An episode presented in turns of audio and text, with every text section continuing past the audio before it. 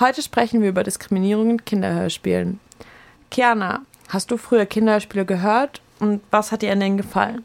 Ja, also ich habe als Kind sehr viele Kinderhörspiele gehört. Ich habe viel die fünf Freunde und auch TKKG gehört, aber vor allem die drei Fragezeichen, da war ich immer ein großer Fan von. Was mir daran gefallen hat, dass ich ebenso in diese Abenteuer mit reingenommen wurde, irgendwie in meinem Kinderzimmer so ein bisschen mal eine andere Welt entdecken konnte einfach.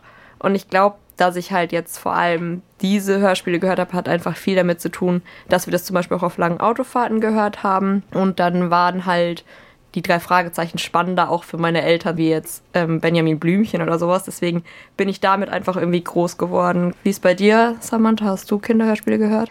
Ja, ich habe auch Kinderhörspiele gehört. Also ich habe mit meinem Bruder zusammen sehr viel die drei Fragezeichen gehört. Und als dann aber die drei Ausrufezeichen rauskamen, fand ich die aber super cool, weil das halt eben nicht drei Detektive waren, wie bei den drei Fragezeichen, sondern drei Detektivinnen.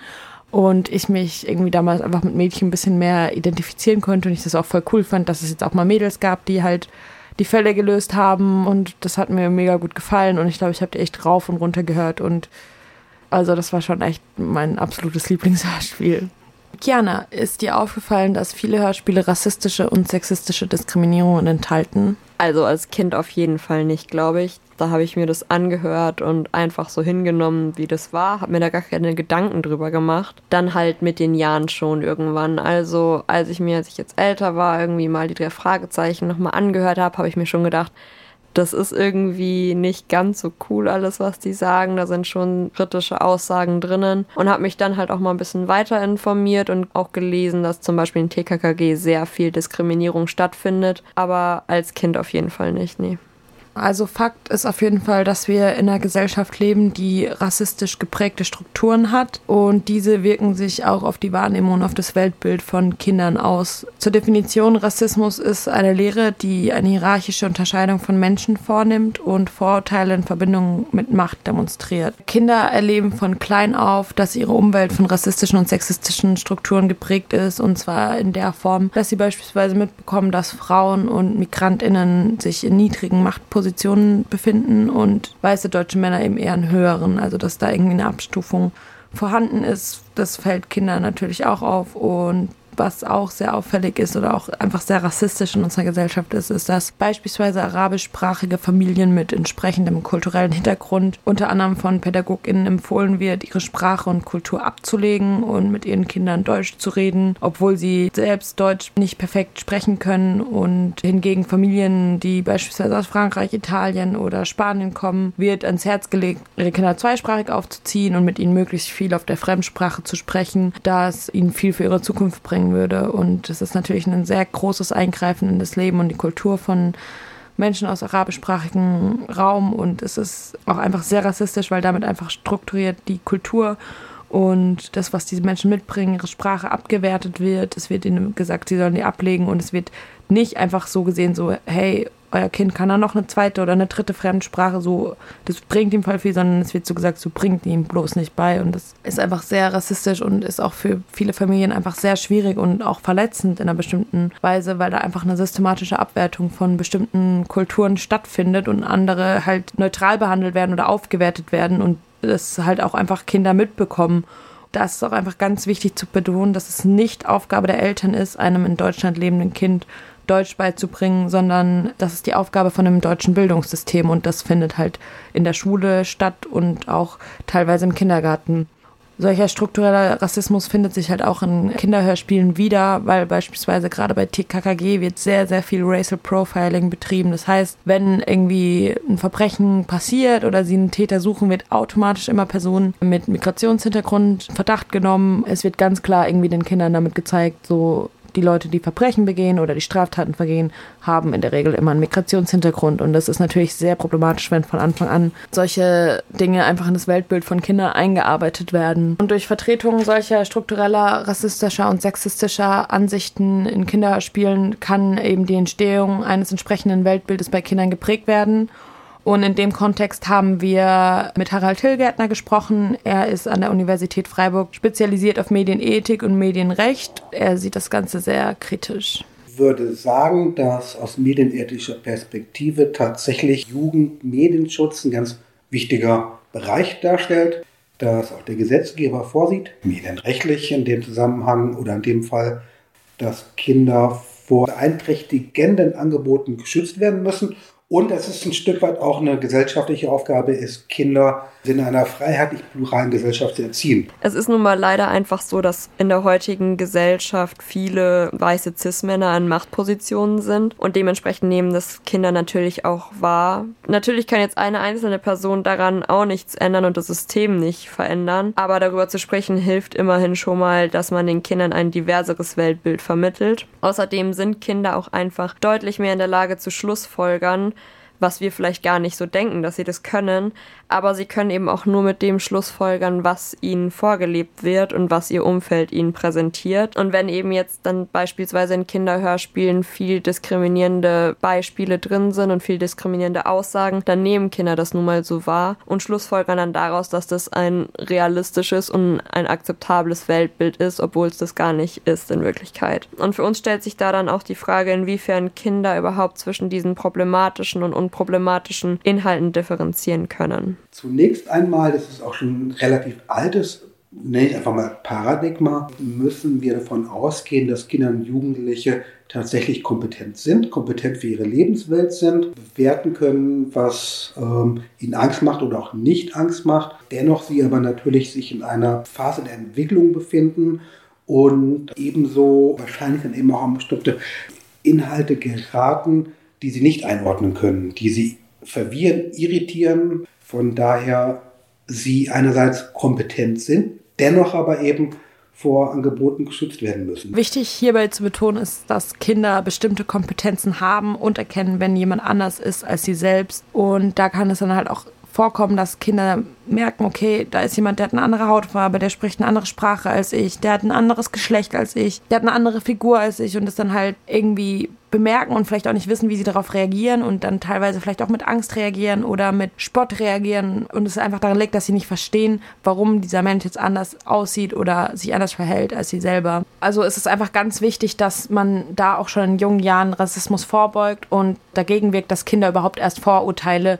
bilden da ist es zum Beispiel auch einfach wichtig, mit dem Kind darüber zu reden, okay, warum ist das jetzt vielleicht nicht gut? Beispielsweise ist es bei sehr, sehr vielen, also gerade bei TKKG und bei Fünf Freunde so, dass viel Rollenklischees vertreten werden, dass die Mädchen immer nach Hause geschickt werden, dass sie als die armen, ängstlichen Mädchen dargestellt werden und die halt nicht mitmachen dürfen. Da ist es zum Beispiel einfach wichtig, den Kindern zu sagen, hey, erstmal, wenn du Mädchen bist, du hast genau die gleichen Rechte wie jeder Mann auch, du kannst genauso raus, also du bist nicht die ängstliche in der Gruppe und auch einfach den Jungs klarzumachen, so, hey, nur weil jemand ein Mädchen ist, hat es gar nichts damit zu tun, ob die jetzt mit darf oder nicht. Also es ist einfach mega wichtig, den Kindern von klein auf beizubringen, jeder Mensch ist gleich und jeder Mensch wird gleich behandelt, auch wenn das vielleicht von außen anders kommuniziert wird. Das Problematische ist, dass Folgen mit rassistischen und sexistischen Diskriminierungen immer noch auf dem Markt sind und Kinder sich das auch einfach frei zugänglich auf öffentlichen Plattformen wie Spotify anhören können. Sehe das tendenziell als problematisch, wenn die einfach frei verfügbar sind beziehungsweise sowas dann wiederum äh, dadurch abgefangen werden, dass Eltern äh, mit ihren Kindern gemeinsam hören und das thematisieren. Also ich würde nicht sagen, es muss zensiert werden, Zensur ist ohnehin auch ein schwieriger Begriff, aber aus medienethischer Sicht sollte so etwas aktualisiert werden, sollte eine Übereinstimmung stehen natürlich mit, mit gesellschaftlichen Werten oder anders formuliert, äh, man muss es irgendwie nicht zensieren, man muss es aber kontrollieren. Problematisch daran ist eben, dass viele Menschen einfach die Verwendung von Begriffen wie beispielsweise dem N-Wort nicht direkt als problematisch ansehen, weil keine direkte Beleidigung daraus hervorgeht und es halt früher auch leider einfach normal war, dass man solche Worte benutzt hat. Sprich, vor allem ältere Menschen sehen es heute jetzt nicht so schlimm, wenn das noch immer verwendet wird. Sie verstehen halt einfach nicht, dass das für betroffene Personen verletzend ist, weil deren Familien im Kontext von solchen Worten ausgebeutet und diskriminiert wurden. Sprich, Wörter haben einfach immer eine Geschichte und Wörter müssen immer in einem Kontext gesehen und verstanden werden, damit wir eben auch verstehen können, warum sie beleidigend sind. Beispielsweise wird eben in einer Folge von TKKG einfach das N-Wort kontextlos verwendet und Kinder können ja nicht verstehen, dass es eine Beleidigung ist und dass es sehr verletzend für manche Menschen ist, dieses Wort zu verwenden, wenn es ihnen nicht erklärt wird und ihnen eben auch der Kontext nicht beigebracht wird. Also wir haben uns dann auch gefragt, ob die Verwendung Verwendung von solchen sexistischen und rassistischen Begriffen medienrechtlich überhaupt erlaubt ist oder ob es da nicht vielleicht irgendwelche Begrenzungen oder auch Verbote gibt. Tatsächlich gibt es im Jugendmedienschutzstaatsvertrag eine ganz klare Regelung, dass Inhalte mediale Angebote, insofern sie tatsächlich diskriminieren, die Gleichheit der Geschlechter in Frage stellen und darüber auch eine problematische Sichtweise darstellen würden, dass sie eigentlich nur bewertet werden müssen von entsprechenden Kommissionen und dann eine Alterskennzeichnung bedürfen. Bezüglich der Alterskennzeichnung hat sich da tatsächlich in den letzten Jahren bei beispielsweise Auch was gemacht. Also die ersten Folgen, das war 1 bis 99 von TKKG, wurden 2009 erstmals vom Markt genommen und im Dezember 2018 allerdings wieder veröffentlicht mit dem Label Retroarchiv. Die haben eine Altersbeschränkung ab 12 Jahre und die Folgen sind nicht mehr als CDs zu kaufen.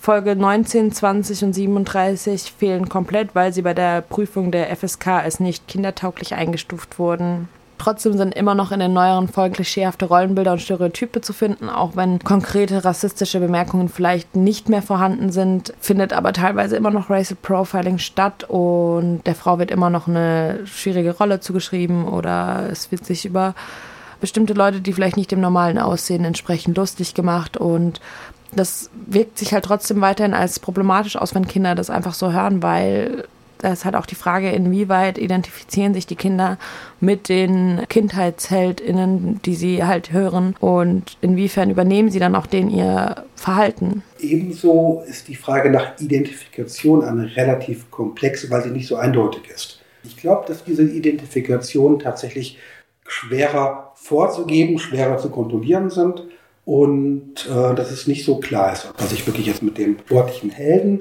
oder der sportlichen Heldin identifiziert oder ob er sich nicht vielleicht auch mit mehreren Leuten situativ identifiziert hat. Und ich finde es auch interessant, wenn man sich mit Kindermedien beschäftigt, dass dort, klar, es ist noch eine Entwicklung, die stattgefunden hat, aber dass da mehrere Identifikationsmöglichkeiten geboten werden.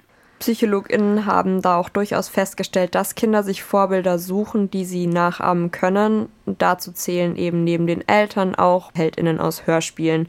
Das merkt man zum Beispiel auch daran, dass Kinder selber Banden gründen und auch jeweils in verschiedene Rollen schlüpfen und das nachspielen. Sie machen das alles, weil sie selbst noch keine ausgebildete Identität besitzen und auch noch nicht richtig Empathie empfinden können. Die Theory of Mind zum Beispiel besagt, dass Kinder erst ab dem vierten, fünften Lebensjahr ungefähr Empathie entwickeln und lernen, sich in andere reinversetzen zu können. Das heißt, wenn jetzt zum Beispiel Beispiel in TKKG die Aussage getroffen wird, der eine ist so dick wie ein Robbenbaby, dann nehmen die Kinder das erstmal ganz neutral auf als ganz neutrale Aussage und verstehen gar nicht, dass das für ein anderes Kind vielleicht sehr verletzend sein kann, weil sie gar nicht die Fähigkeit besitzen, sich in dieses Kind hineinzuversetzen. Das heißt, man muss hier wirklich darauf achten, dass man Rollenbilder entwickelt und Vorbilder schafft, die eben auch eine diverse und eine gleichberechtigte Einstellung haben, damit Kinder eben solche Vorbilder haben, in die sie sich selbst dann irgendwie einfühlen können und die sie nachahmen können. Und das ist dann in gewisser Weise ja auch die Aufgabe der Eltern, einfach darauf zu achten, dass ihre Kinder vielleicht mediale Inhalte nutzen, in denen ein diverses Weltbild vermittelt wird und dass sie selbst eben auch einfach so ein offenes und ein gleichberechtigtes Weltbild ihren Kindern vermitteln und auf jeden Fall zumindest mal im Zweifel mit ihnen drüber zu sprechen, wenn es eben mediale Inhalte gibt, die dann doch eher ein kritisches Weltbild vermitteln. Kiana, wie sieht's denn bei dir aus? Würdest du sagen, du hast dich selbst mit deinen Kinderhörspielheldinnen identifiziert? Ich glaube schon, dass ich mich auch mit denen identifiziert habe. Vielleicht nicht so offensichtlich, aber ich habe selber so viele Detektivclubs gegründet, als ich Kind war. Und das wahrscheinlich ja auch, weil ich es eben gehört habe und super cool fand. Ich glaube auch, dass in gewisser Weise jedes Kind sich irgendwie mit den HeldInnen identifiziert aus den Hörspielen, die er oder sie eben hört. Äh, manche wahrscheinlich mehr, manche weniger, aber gerade einfach, wie wir ja jetzt auch schon gelernt haben, dass es einfach passiert und wir alle das irgendwie mal kontextlos aufgenommen haben, ist es einfach wichtig, da glaube ich ein bisschen aufzuklären und auch einfach in den Dialog zu treten.